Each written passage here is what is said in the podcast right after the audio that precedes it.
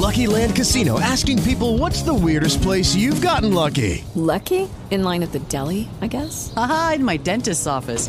More than once, actually. Do I have to say? Yes, you do. In the car before my kids' PTA meeting. Really? Yes. Excuse me, what's the weirdest place you've gotten lucky? I never win and tell. Well, there you have it. You can get lucky anywhere playing at LuckyLandSlots.com. Play for free right now. Are you feeling lucky? No purchase necessary. Void where prohibited by law. 18 plus. Terms and conditions apply. See website for details. Okay, round two. Name something that's not boring. A laundry? Ooh, a book club. Computer solitaire, huh? Ah, oh, sorry. We were looking for Chumba Casino. That's right. ChumbaCasino.com has over 100 casino style games. Join today and play for free for your chance to redeem some serious prizes. ChumbaCasino.com. No purchase necessary. Full prohibited by law. 18 plus terms and conditions apply. See website for details.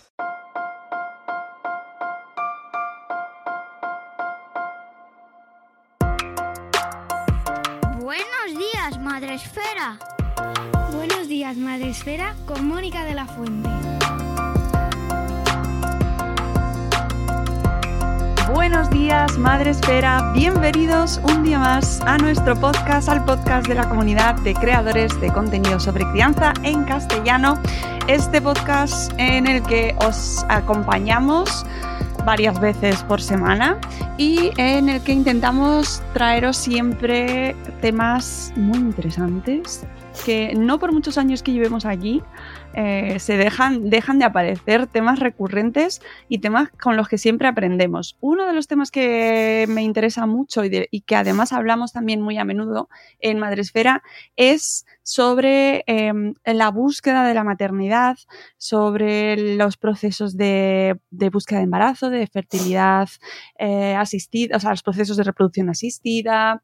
Eh, hemos tenido varios, muchos podcasts ya con gente relacionada con este tema, que además creo que todo ayuda a que entre todos eh, entendamos un poco mejor eh, lo que ocurre y cómo podemos ayudar también, en muchos casos, como aunque no estemos viviendo ese proceso, cómo podemos ayudar a aquellas personas que sí lo están haciendo y que, bueno, pues están a nuestro alrededor y que hay muchas, ¿eh? que aunque no se hable de ello, sabemos que se da muy a menudo. Hoy hacemos además un crossover entre nuestro tema de, relacionado a esta temática de la búsqueda del embarazo, la infertilidad, la reproducción asistida. Eh, y lo hacemos con una temática que nos encanta, con un formato más bien, que es el mundo del cómic. Tenemos una sección mensual dedicada al cómic infantil y juvenil y en este caso no es un cómic infantil y juvenil, pero nos adueñamos del formato y eh, hacemos un crossover que me encanta a mí de mundo cómic con mundo mm, búsqueda del embarazo, maternidad que no llega y eh, por eso hoy tratamos esta, este, este libro que además os hemos, hablamos de él así como de un poco de refilón en el podcast con Pedro Cifuentes, hablando sobre cómics y educación y su último libro, os hablamos de Gallina Clueca, una historia sobre el deseo de incubar y tenemos con nosotros hoy a su autora, a Alicia Pena, a la que doy la bienvenida a mi podcast y además me, visita virtualmente desde muy lejos, ¿verdad, Alicia? Eh, bastante, sí, creo que son eh, 3.000 kilómetros hasta Galicia, así que no sé hasta ahí más o menos cuánto habrá, pero bastante. Desde Suecia hasta allí llega la conexión, pero sí, amigos. Eh, llega, no llega la luz, pero llega la conexión. Vosotros no lo vais a ver porque en este caso nos hemos quedado, no, no vamos a tener imagen, pero Alicia se la ve muy oscurita, no tiene luz apenas, es verdad. Eh, es de noche allí, aquí son las 5 de la tarde y allí es de noche. Aquí amigos. ya es de noche desde las tres y media casi. Ay, Ay, qué dolor. Un abrazo a todos. Y, y los que no vivís. se hará de día hasta las eh, 11 a lo mejor. qué dolor. Yo me siento muy afortunada viviendo donde vivo porque tenemos muchas horas de luz. Hay quien, la, tiene más aún y es mm, realmente hasta que no vives sin ella no te das cuenta de, de, lo que se valor, de lo que se aprecia y de lo importante que es. Pero bueno, no es el tema del podcast hoy, no. hablar de la carencia lumínica, sino esta obra que tengo que darte la enhorabuena Alicia. Gracias. Me ha gustado un montón, me ha parecido, bueno, pues una obra muy valiente y muy necesaria también. Así que tenía muchas ganas de traerlo aquí al podcast y de que nos contases. Uy, le voy a quitar el posit que le pongo a todas mis lecturas. que tenía muchas ganas de hablar contigo y de que nos contases cómo surge. Pero cuéntanos primero quién eres eh, y cómo llegas, bueno, cómo llegas a Suecia quizás. y luego cómo llegas a, a, esta, a esta obra. Uf, ¿dónde empiezo? bueno, pues empezaremos por el principio. Sicilia, 1900. Casi. no Sicilia, pero eh, Lugo, Galicia, 1986. es no, para la gente muy joven, referencia de las chicas de oro, ¿vale? Si no sabéis de qué estamos hablando, tenéis que revisionar o visionar a chicas de oro. Ya está. Eh, no, pues eso, a ver, ¿quién soy? Pues eh, como tú bien dices, mi nombre es Alicia, eh, vengo de Lugo, bueno, de Valladolid, pero me crié en Lugo. Y, y, llegué a Suecia en el 2010, 2011, no me acuerdo muy bien. Conocí a mi chica mientras trabajaba en Mallorca y no me lo pensé dos veces. Yo no sabía esto de que había tan pocas horas de luz. ¿Y ¿Para qué me vine? Si no, a lo mejor me lo hubiera pensado dos veces.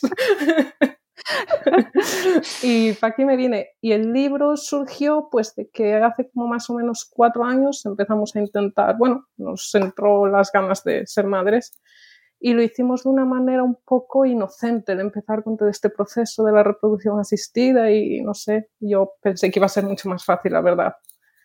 Y, y eso, y pues pasó un año, pasaron dos, pasaron tres y dices, esto no va a ningún lado. Y al final, no sé, fue un poco de, en forma de terapia, empezar a escribir un poco pues, lo que vas sintiendo, lo que va pasando. Luego te das cuenta de que sí hay información, pero no tanta como, como te gustaría. O, por ejemplo, en lo que es el mundo del cómic, yo apenas encontraba texto que fuera sobre ello. Y no lo vi como, uh, mi obra va a ser súper necesaria, pero fue esta cosa de decir, bueno, pues si la voy a hacer porque sí, porque tenía necesidad de hacerlo, pues no sé, si alguien me la edita, pues muchísimo mejor. Y empezó un poco así, manera de terapia, porque cuando estás en este proceso no hablas mucho con la gente, porque te das cuenta de que no, no encuentras esa conexión, ese entendimiento que te gustaría. Entonces, no sé, yo siempre fui más de escribir y de pintar que de hablar y, y me fue bien. y encontré a Sapristi que me dijo que sí y para adelante. Y así eh. ¿Presentaste el proyecto primero y, te lo, y luego te pusiste a dibujar o ya les presentaste mm. parte del trabajo hecho? Ya tenía parte del trabajo hecho. Y luego cuando me dijeron que sí, eh, fui cambiando cosas y tal, y hasta que llegó el, el cómic, como está ahora. Eh, decías que no habías encontrado, o sea, buscaste eh, otros, otro, otras eh, historias en este formato sí, relacionadas. Encontré y hay alguna, pero no de la manera que yo sentía que quería contar la mía. Encuentras historias que te cuentan el proceso, la mayoría de los libros que hay al final acaban bien. Y yo cuando empecé a hacer el libro yo no sabía que iba a ser madre, yo lo no lo tenía nada claro y estábamos casi segurísimas de que al final no iba a pasar. Y... Spoiler, spoiler. Spoiler, al final acabó bien Sale la historia. Bien. Estaba casi acabando el libro cuando me quedé embarazada y digo, pues ahora ya no puedo cambiarlo, porque después te vas dando cuenta de que ya vas como, como haciendo la historia o dibujando de manera como más, más contenta y tal. Y claro. No, te, tengo que ser fiel a lo que era la idea, que era tener un libro que a lo mejor la historia no acaba como, tiene, como te gustaría y tal. y... Claro, eh, porque además el tono, es verdad que, que la historia pues nos, nos cuentas, son dos protagonistas, dos mujeres protagonistas, e inician, se inicia el relato con un viaje de ellas dos. Sí. Que cuéntanos un poco para entender un poco el, hilo del libro y, y, luego ya entenderemos lo del spoiler. pues el libro del hilo, pues eh, no todo está basado en hechos reales, evidentemente, pero más o menos sí, y empieza eso con un viaje que hicimos de vacaciones, pues, pues como dice el libro, para intentar olvidar o para ver si, no sé, darte un Kit Kat, como quien dice, en el proceso y, eso. Y mucha gente que ha escrito reseñas pone que si está en Italia, que si está en no sé qué. Yo no doy ninguna referencia en el libro de dónde estamos. Son, de hecho, hicimos muchos viajes de aquí para allá y es en algún lado del Mediterráneo. y, y a partir de ahí, pues se va contando lo que es todo el proceso de la reproducción asistida, los años que tuvimos que pasar, las idas y venidas a hospitales, a clínicas y todo esto, abortos y demás. El nombre, empecemos por el nombre, quizás eh, que haces bastantes alusiones en el libro a este gallina clueca, pero cuéntanos tú eh, por qué y, y si te fue fácil elegirlo para titular esta obra. El caso es que a veces intento, porque a veces me lo preguntan que por qué el título, y cuando intento recordar cómo salió el título, no me viene claramente el por qué. Solo recuerdo que en una de las imágenes al, principio donde estoy hablando del karma y tal, que cuento una historia absurda sobre un ah, pato que tuve cuando tal. Al principio no era un pato, era un pollo bueno, una historia. Y, y, al final, pues, no sé, fue como de que de repente me vino diciendo, ostras, la gallina clueca, que con ansiedad y con las ganas de incubar, y fue como todo se fue hilando. Y, y, no sé, yo creo que vino así de repente, no, no te puedo decir ni, oh, pues surgió pensándolo así, o no, me vino la idea de repente de la gallina que se encapricha en incubar y todas estas cosas y que entra en instinto maternal y fue como, le, va, le va genial el título, a lo que va la historia y no sé, me, da pena, no, no, puedo contarte ninguna historia más anecdótica o algo así porque no... Simplemente surgió y no te sé decir ni cómo. O sea, recuerdo que sí, que fue algo, mientras hacía lo del pato, la historia tenía que ver que era como un pollo de una gallina y tal y fue como de, no sé, me vino de golpe. La gallina sí, además esa anécdota mm, me parece muy significativa, ¿no? Eh, eh, lo que contabas de que de pequeña eh, no había sido capaz o no te había sentido capaz o de, cuidar... De cuidar al, al, pato.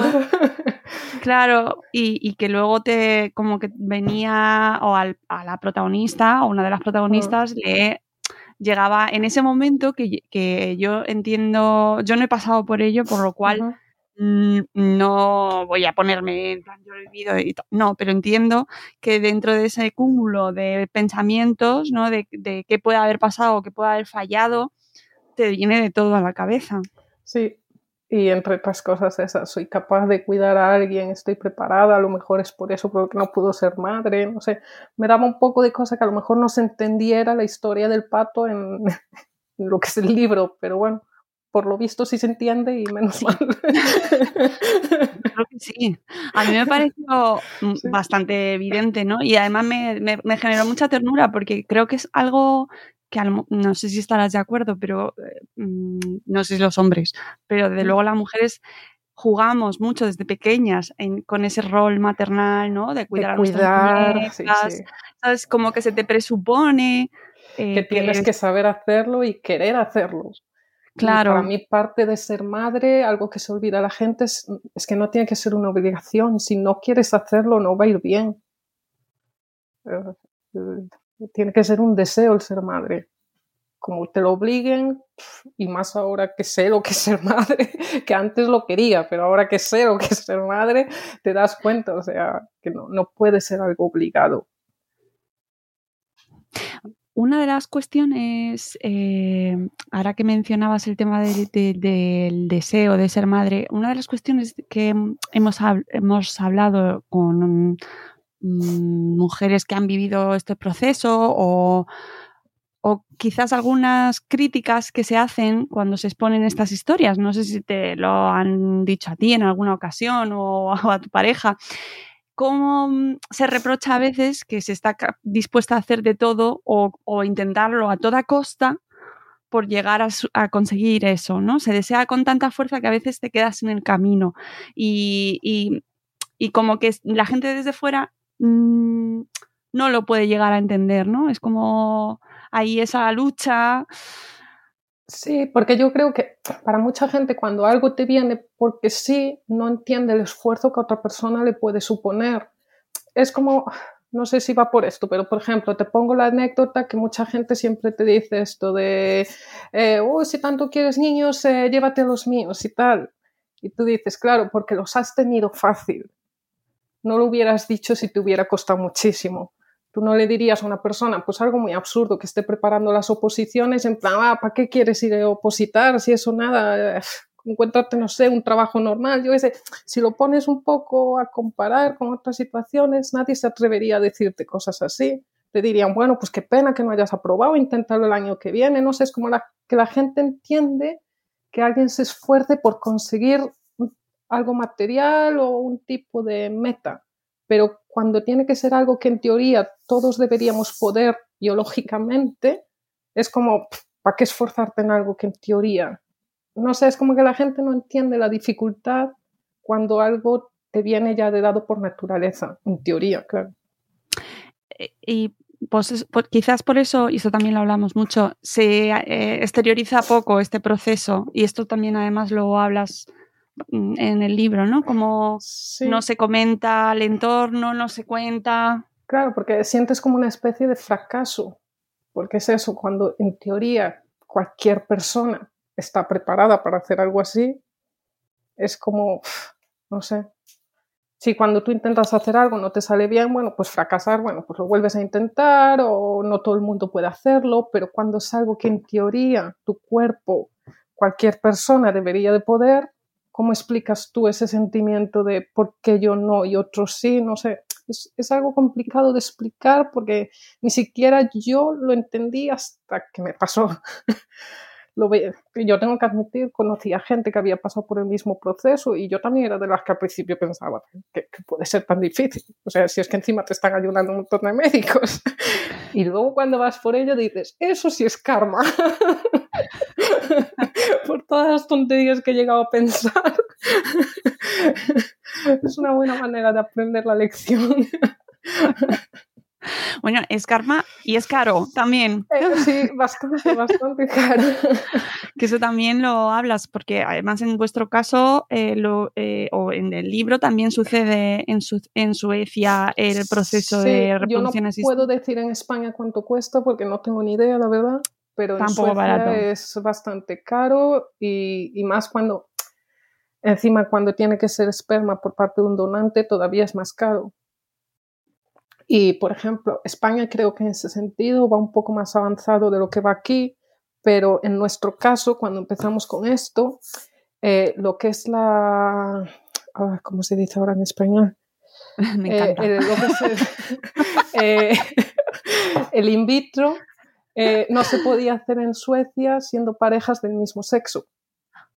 se empezó a hacer como al año de que nosotras hubiéramos empezado a intentar tener el niño. O sea que estuvimos un año solo intentando con eh, lo que es la inseminación, porque la in vitro no estaba permitida para nosotros hasta que cambió la ley. Uh. No sé qué. Tela, ¿eh? eh tela, claro. Un país como Suecia. Telita. Ahí está, que todos miramos al norte, a nuestros vecinos europeos, como, uff, la sus cosas. Entonces, para nosotras era como sabíamos que por, de esa manera no, no funcionaba y estábamos ahí esperando porque nos habían dicho al principio que estaba la ley a punto de cambiar y tal, pero tardó como un año desde que empezamos hasta que por fin nos dijeron, ahora sí podéis acceder a la in vitro. Qué duro, ¿no? Que dependas de una decisión burocrática. Exacto, para poder alcanzar. Hacer lo que hace otra pareja, ¿no? Sí, exacto. Que yo sé que para las parejas heterosexuales es igual de difícil, no voy a compararlo, ni. Pero bueno, sí tienen ese, esa ventaja, o por ejemplo, si tienes una pareja cuyo esperma funciona, es algo de dinerillo que te ahorras. Ya, claro. Visto así. Visto así. que, no, o sea, me río porque tal, que yo sé que para ellos es igual de difícil y yo ni siquiera, es algo que me plantea muchas veces y digo, hay algo psicológico que tiene que hacer aún más daño en ellos de alguna manera, porque yo sé que dependo del esperma de una persona que no conozco o que tengo que ir a una clínica, porque evidentemente somos dos chicas y no, no tengo acceso a eso, pero yo no me puedo imaginar el decir, si yo me siento fracasada, me sentía fracasada haciendo lo que hacíamos, yo no quiero ponerme en los zapatos de una pareja heterosexual que en teoría todo lo que está alrededor de ellos dicen que tienen que poder tener hijos. Tienen, quieren y deben. O sea, es, Es cierto. súper complicado. Sí, es Si lo cierto. y piensas la- así, sí, porque para mí no era, no había alternativa. Yo tengo que acceder a una clínica. Pero para ellos, si para mí fue complicado, tiene que ser mucho peor para ellos. ¿Para quién has escrito eh, este libro? ¿Para quién has eh, escrito y dibujado?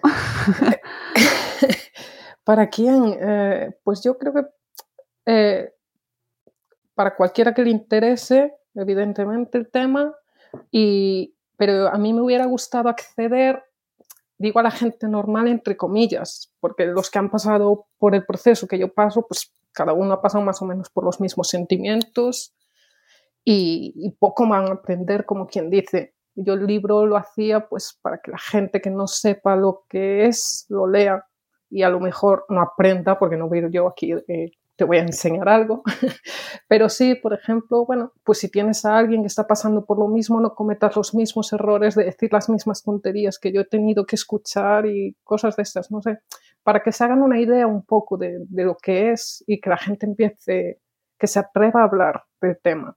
Porque también vamos por ahí sin contar nada y digo, ¿cómo van a aprender a hablar con nosotros si tampoco nosotros nos atrevemos a decir, oye, esto igual no deberías decírmelo, esto pues es así, no sé. Pero más que nada, el- eso, me gustaría que lo leyera gente normal y lo vuelvo a poner entre comillas. Eso no, no existe. No, bueno, pues entonces no lo va a leer nadie. No, ya te digo yo que sí, pero de la gente normal. Bueno, pues digamos que para gente que ha tenido hijos de manera normal. O, Mira, bueno, te, te digo que muchas veces en esto de la, cuando hablamos de la literatura para sobre mantener hijos o sobre maternidad, ¿vale? Hablemos de literatura para criar hijos, siempre pre- buscamos que nos lea gente que no los tiene, como por porque porque es como, ojo, acércate a nuestro mundo, ¿no? Claro, sí que, que yo que porque luego hablas con alguien y dices, no, yo, je, yo no tengo hijos, yo no quiero saber nada del apego. Ya, pero hombre, es que es importante saber cómo tratar bien a los niños que están ahí, son el 50% o más del mundo, ¿no? No, no, no, yo no me interesa. Entonces, entiendo esa... pues para Y ellos también escribí yo el libro. Claro, claro, claro, pero sí, no, no, entiendo perfectamente la reivindicación porque eso es algo que tenemos nosotros de base tan- desde el principio, ¿no? Querer hablar sobre sin saber de ello, porque yo reconozco que he aprendido un montón en todos estos años leyendo y escuchando a mujeres y a los pocos hombres que hablan sobre el tema, porque es que hablan muy poquitos eh, sobre estas Pues experiencias. deberían cómo nos- hablar más, porque son la otra parte del tema. Ya, ya. Esto luego lo hemos, lo hemos abordado en algún que otro podcast, así como de, ¿hablarán los hombres? Sí, dicen que sí, que en algún hilo de forocoches hay, hay un punto sobre esto, pero tiene que ser complicado, ¿eh? Yo de, rep- de repente hago un esfuerzo por acercarme y, y entiendo que tiene que ser muy difícil, porque no, si a nosotras... eh, Estando desde muy pequeñas, muy familiarizadas con este tema, nos cuesta mucho hablar sobre ello a ellos que no se les ha enseñado prácticamente a, a hablar sobre su deseo de ser padre, ¿cómo, es una cómo lo hacen? porque a mí me encantaría escucharlos. Yo creo que aprenderíamos muchísimo también. Hello, it is Ryan, and I was on a flight the other day playing one of my favorite social spin slot games on chumbacasino.com. I looked over the person sitting next to me, and you know what they were doing? They were also playing Chumba Casino. Coincidence? I think not. Everybody's loving having fun with it. Chumba Casino is home to hundreds of casino style games that you can play for free anytime, anywhere, even at 30,000 feet. So sign up now at chumbacasino.com to claim your free welcome bonus. That's chumbacasino.com and live the Chumba life. No purchase necessary. VGW Group. Void were prohibited by law. See terms and conditions. 18 plus. No sé. Pues hay muy poquitos. Hay que hacer llamamiento, gente de señores de Foro Coche que escribí sobre ello. Nada, esto se preguntan sobre cuánto cuesta. Lo normal es cuánto cuesta. ¿Cómo lo comparo con lo que cuesta un coche? ¿Cuántos coches cuesta un tratamiento?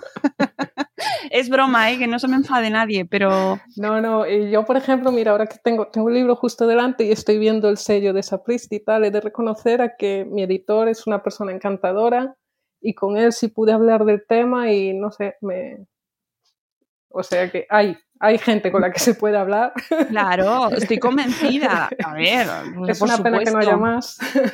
Claro, si la cuestión es que nosotras estamos rodeadas de mujeres y en nuestro caso en Madrefera es que la presencia femenina es eh, abrumadora la mayoría y los hombres, mm, si ya son pocos, no terminan de, de hablar abiertamente sobre algo tan yo lo entiendo, tan complejo, tan duro, ¿no? Que es, oye, eh, quiero tener un hijo y no puedo. Pues está costando mucho, pero bueno. Y yo a veces lo pienso y de la manera en la que les educa a ellos, eh, tiene que ser muchísimo más duro. Porque es la cosa de tienes que prestar, tienes que hacerlo y no sé, yo esta cosa macho que se les inculca siempre de que claro no fue hace poco esto que pasó con eh, un reportero de los 40 principales o algo así. ¿Mm? no, me acuerdo, igual meto las patas y digo nombres, pero no sé, era algo, pasó una polémica el mes pasado, algo así, que dijo por la radio en plan de, no sé, eh, es que no sé, igual me ¿Qué dijo? de una manera loca. No digas el nombre, di qué eh, dijo, a, ver, si me suena. es que hasta las noticias aquí llegan así de aquella manera, hablaban algo de un poco, bueno, de esto, de los problemas de fertilidad que había y tal, y hizo una broma como diciendo, pues no sé dónde están porque él tiene tres hijos o algo así. Ah, sí, era, es, un, es un presentador deportivo, ¿no? Sí, algo pasó, no recuerdo muy bien lo que, y no lo voy a crucificar al pobre hombre porque lo dijo así, no lo haremos. cosa de tal, claro, pero bueno, pero, por ejemplo, son esas cosas que dices, si es que si seguís con esos pensamientos de macho tal, es que al final no vais a poder tampoco, no sé, si entre vosotros os tratáis así. Cosa que, que, tampoco es fácil vivirlo como mujeres. Vosotras en vuestro caso, además como pareja, en el libro también habláis de lo que supone para vosotras, ¿no? Y de lo duro que es eh, como relación. Eh, sí, porque al final hace mella. Porque por mucho que intentes, eh, no sé, comprensión hay todo el tiempo, pero no sé. Es como lo, como lo digo en el libro, porque no tengo otra manera de explicarlo, es como que se mete una tercera persona en el medio, porque es algo que está ahí, que no siempre se habla, que, pero no sé. Es, es que es algo tan complicado a veces de explicar, o para mí, por ejemplo, que no soy muy de hablar, pero que hay que vivirlo casi. Pero si tengo que explicarlo de alguna manera es eso, como lo digo en el libro, como que se mete una tercera persona en, la relación. Es bastante, no sé, no sabes muy bien, a veces culpas a la otra persona y cuando te das cuenta dices, ¿y por qué da culpa? Pues es que no puedo hacer más tampoco. Y en nuestro caso, bueno, lo explico para aquellos que no hayan leído el libro, era mi pareja la que al principio intentó tener al, bueno, digo al bebé, al niño, lo que sea, eh, porque yo quería ser madre, pero yo tenía muy claro desde el principio que yo no quería llevarlo. Y cuando lo digo así, hay mucha gente que se me tira un poco encima y digo, pero yo no puedo hacer otra cosa que ser honesta y decir como lo siento, yo quería ser madre, pero mi idea de, llevar un niño, o sea, solo pensarlo me, me aterrorizaba. O sea, era lo último que quería hacer en la vida, tener un bebé, o sea, llevarlo en el cuerpo, que yo sabía que no era algo que, que yo sintiera que para mí era importante y para ella sí era importante, sí tenía esa necesidad de yo quiero pasar por esta experiencia. Y luego cuando no funcionó con ella, después de un montón de años intentándolo, pues no me quedó otra que, bueno, pues ahora lo intento yo. Y cuando fui a intentarlo yo, me quedaban nada, como dos semanas o algo así, iba a ir a la clínica porque ya me habían hecho pruebas y tal, cuando me dicen, mira, es que no, el proceso no lo podemos seguir de momento porque tienes que ir al médico, hay algo que no, que no va bien no te dicen nada más. Y dices, ostras, ¿y ahora qué pasa? Y cuando fui al médico, pues resulta que tenía un tumor en la tiroides y no me, me, tenía que operar y todo el rollo antes de poder intentar ser madre. Entonces pasaron un montón de meses, luego llegaron los abortos porque tu cuerpo no, bueno, yo no sé los uno de los problemas de infertilidad a veces es tan sencillo como que eh, tu tiroides no funciona como tiene que funcionar. Entonces yo me quedaba embarazada, pero cuando llegaba a los dos meses o algo así, los niveles estos de, bueno, lo que la tiroides tiene que regular, no te lo regulaban a tiempo porque tú no puedes ir al médico hasta que ya llevas cierto tiempo embarazada y aborto. Y así hasta que por fin conseguí quedarme y, y fue bien pero eso hace mella también saber que tú estás llevando lo que la otra persona quería y tú no lo estás llevando tampoco con la alegría que deberías. o sea, eso es todo al final. eso da para otro libro, Alicia. Eso da para otro libro.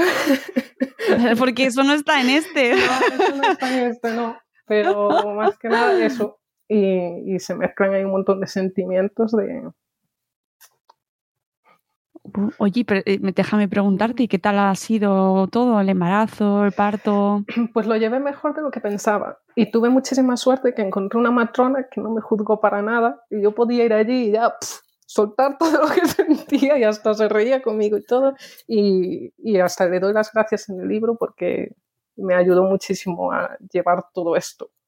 Porque yo veía a otras personas que son plan, no como que te juzgan, pero que, no sé, yo sentí claro. muchas cosas de la maternidad cuando conocí a otras chicas que estaban embarazadas, era como todo muy, qué feliz, qué bonito, y yo no sé, yo me sentía como una tortuga dada la vuelta, yo decía, esto, esto no es para mí, no sé, yo como que no podía ver lo, lo bonito que te dicen que tiene que ser. Yo estaba muy contenta de que por fin íbamos a ser madres, pero yo aquello en mi cuerpo, yo me miraba hacia el espejo y decía, ay madre, que pasen los nueve meses cuanto antes mejor. Y, y luego el parto también eh, fue mejor de... Iba a decir de lo que esperaba, no, mejor de lo que esperaba no fue. pero bueno, pero salió bien, que es lo importante. si no queremos asustar a nadie que esté a punto de parir. no quiero asustarte, pero Sale bien, sale bien, sale, bien. es peor el posparto. Efectivamente, el posparto, amigos, hay que visibilizarlo mucho. El parto estás, está ahí todo el mundo pendiente de aquello. Hay drogas y al final se Exactamente. Pero para el posparto nadie te da nada. es verdad, es, tienes toda la razón. Igual, tampoco queremos asustaros. El posparto también se pasa, pero pedid ayuda y hay que hablar mucho más eh, de lo que se vive en el posparto. Queremos cómic también del posparto, Alicia. eso me va a dar por una enciclopedia, yo creo. También hace, pues hace mucha falta. Además, te diré que este mundo del cómic, eh, a ver, hay mucha mujer que dibuja, pero, pero es un mundo eminentemente masculino. Eh, sí, no puedo hablar mucho de lo que es el mundo del cómic porque yo soy un poco intrusa. Yo no soy dibujante, ni artista, ni, nada. Bueno, perdón. Entonces, yo he de reconocer que soy un poco inculta para estas cosas. Mm, vamos a ver, vamos a ver. Tienes, eh, señora Alicia Pena, tiene usted un libro publicado, eh, lo ha dibujado usted, con lo cual eh, nada de, síndrome de la impostora. no, yo no tengo síndrome, yo soy una impostora. Es la personificación del síndrome de la impostora. Esto de síndrome nada, soy yo ya bueno, eso no, pasa. es verdad, me gusta mucho el cómic y, por eso lo hice también, porque leo mucho cómic. Pero no sé, no puedo decir que sea una experta ni del mundo del cómic, ni, ni soy dibujante, ni. no sé. Sí, conozco porque leo mucho, pero no, entonces, eh, eh, ¿has recibido algún feedback en plan cómic de infertilidad, de maternidad? Mm, no nos interesa. Eh, de momento todos los feedbacks que he tenido han sido buenos. Igual es porque los malos ya nos toman ni la energía en hacerlo, no sé. que puede ser. Y para mí mejor, porque así si miras en internet, pues todo es bonito y todo sale bien. y, no sé, no, de momento, pues no. Sí, hombre, muchas editoriales me lo echaron para atrás, claro, porque no encajaba en su catálogo y estas cosas, pero yo eso lo entiendo, no sé. y también es muy difícil apostar por una persona que, que no es conocida, un tema que no, no se habla mucho. Mi miedo era precisamente que solo lo leyeran, por ejemplo, mujeres que han pasado por esto, cuando mi, mi meta era precisamente lo contrario, cuanto más hombres lo lean y cuanta más gente que no ha pasado por esto lo lea mejor. Pero bueno, poco a poco. Bueno, eso es, claro, hay, eh, me parece una pretensión que todos tenemos, pero que al final requiere pasitos, ¿verdad? Poco a poco, que se vaya visibilizando, que se vaya viendo en más medios, eh, además una historia, mm, bueno, con, la, con las particularidades, ¿no? Dos mujeres que también tendrá aquellas personas que frunzan ahí el ceño, mm". eh, sí, mm. siempre va a haber de todo. claro, claro, como ya de todo tiene que haber, de todo tiene que haber, pero, pero eh, hace mucha falta y que se vean que, se, que, que, más mujeres lo vean y se sientan identificadas, o las amigas de esas mujeres, o los amigos de esas mujeres, las familias de esas mujeres o de esos hombres, ¿no? Que, que, que, se sientan, oye, pues hay más gente que está contando historias que a lo mejor mmm, no son las que se cuentan siempre. Sí, y al final cuando estás pasando por ese momento, también lo único que quieres es ver a otra persona como tú, por decirlo así de alguna manera. Entonces, no sé, si puede ayudar a alguien, pues yo tan contenta. Oye, ¿lo has publicado en español? Eh, ¿Lo vas a publicar en sueco también? Pues eso espero. No sé todavía cuándo ni cómo, pero ahí anda. Eso espero más que nada por esto de que como vivo aquí, no sé. Claro. Pues me, me porque te gracia. pillan cerca las presentaciones de libros, ¿no? Por lo menos puedo ir a algo, porque ahora claro. esto se me hace todo tan complicado. A ver qué me dicen, ya llegan si algún mensaje, oye, ¿te apetece venirte a Madrid? Digo, sí, a mí me apetece un montón. Pero, claro, y además con un bebé. Claro, con, Nada, con un niño tan pequeñito. en España cuando salió el libro porque me apetecía vivirlo así tal y tenía el bebé tres meses. Eh, casi cuatro y, y, fue bien, pero es eso ahora, irme a Madrid un fin de semana y es lo que tú dices, es costoso y, y cansa y, y, es bastante complicado viajar desde aquí a España. Antes era muy fácil, pero ahora no sé por qué. Han cambiado un montón de vuelos e historias y ya no, no será tan fácil. Alicante, si te vas con todos los guiris. todos los suecos están ahí. Sí, todos, está, está pagado. te vas al aeropuerto y te pones en la cola del avión que va a Alicante, no hay un solo español. No son listos ni nada, ¿eh? no se vienen a Madrid, no, a Alicante, no, no, no. ¿sabes? Como los de Mallorca. Qué listo, ¿eh? Yo también me quiero ir. Eso sí, cuando vengas, no vale que en la presentación digas que eres una impostora, ¿eh? No vale. No, bueno. semi Oye, más, semi, semi. Eh, ¿Más proyectos que tengas además de, de sacarlo allí, en, en, Suecia? Pues sí tengo un proyecto, no sé, bueno, estuve en, eh, no sé si te suena la Maison de Sauteurs, que no sé si lo pronuncio bien tan siquiera, yo lo digo así a mi manera y pongo así un poco de acento francés a ver si cola, pero no cola. Como estamos tú y yo, pues escuela. Pues mira, colado. Pues estuve con un proyecto que no llegué a terminar nunca y, y, ahora sí tengo ganas de acabarlo y a ver si sale y ya me habían dado el visto bueno aquí en Suecia de que podía salir y tal, y entonces no sé, intentaré acabarlo pero ahora la verdad con el niño, no sé, a veces no tengo tiempo ni para ducharme, digo como para dibujar más libros. Sí. ¿Sabes lo que es? Pero bueno, entiendo, sí, y tengo más historias por ahí, pero es eso, dependerá mucho de, del tiempo que tenga, porque entre trabajar en niño ahora y todo, pues no, pues va a ir así. O sea.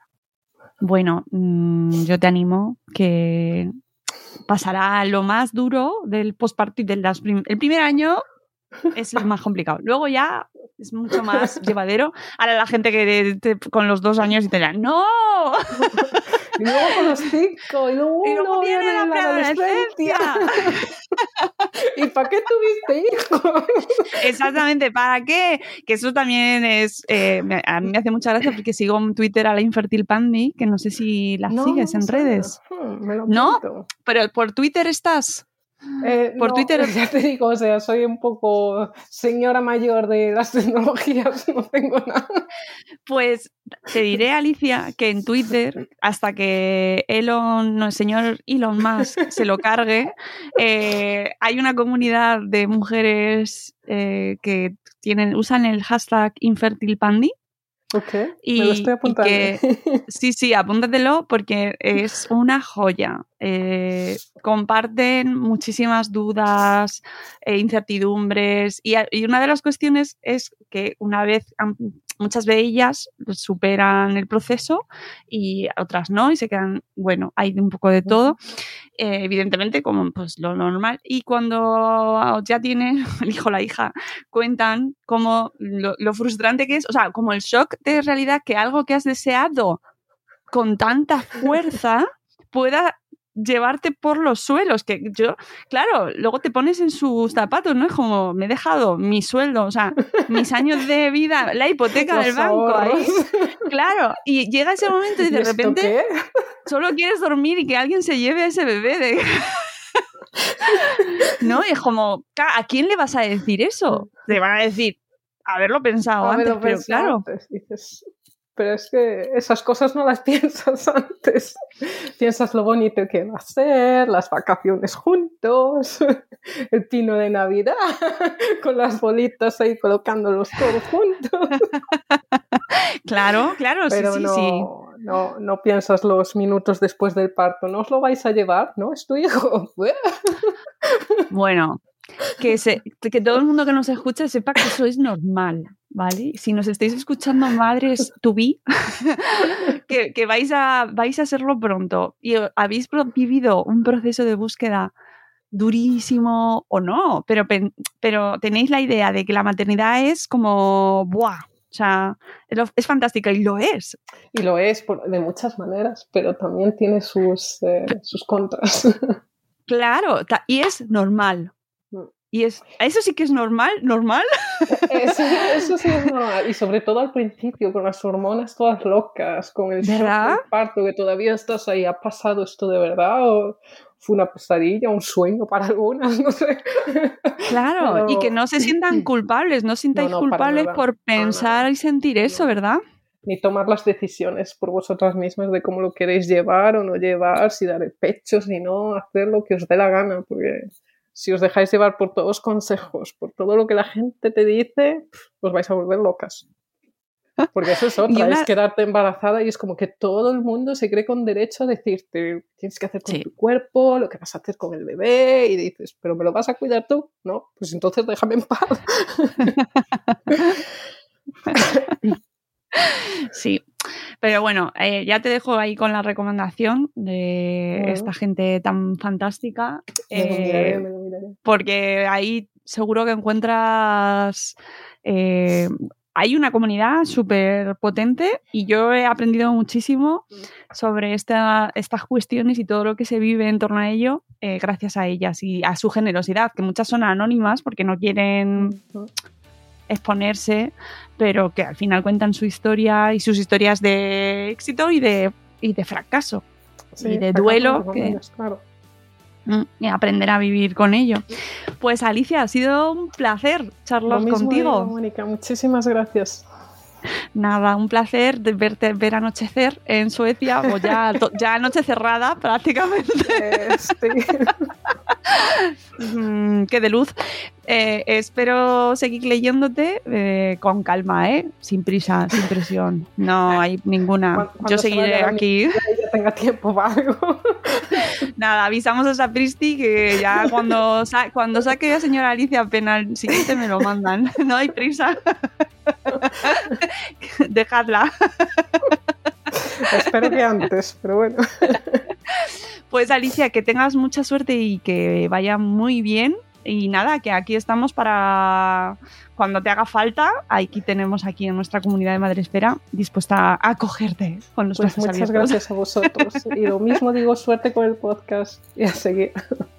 Muchas gracias amigos, nos vamos. Espero que os haya resultado tan interesante como a mí este podcast de hoy, este programa de hoy. Y eh, os dejaré la información del libro de Alicia en la descripción del programa, como siempre. Luego lo publicaremos en nuestro blog y lo publicaremos en redes sociales, ya sabéis. Eh, cualquier cosa, comentario, duda, por lo podéis enviar a info.madresfera.com y si os ha gustado, haced como, esto voy a hacer como los youtubers, que dale al like y suscríbete o algo así, ¿no? Supongo que en los podcasts no tienes que suscribirte de la misma manera, pero hacedlo, que siempre sienta bien. Nos vamos, volveremos muy pronto y cuidaos mucho. Adiós.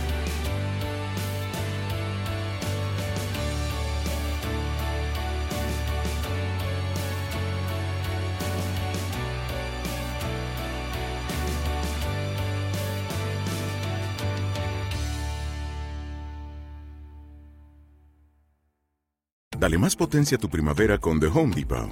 Obtén una potencia similar a la de la gasolina para podar, recortar y soplar con el sistema OnePlus de 18 voltios de Ryobi desde solo 89 dólares. Potencia para podar un tercio de un acre con una carga. Potencia para recortar el césped que dura hasta dos horas. Y fuerza de soplado de 110 millas por hora. Todo con una batería intercambiable. Llévate el sistema inalámbrico OnePlus de 18 voltios de Ryobi. Solo en The Home Depot. Haces más. Logras más.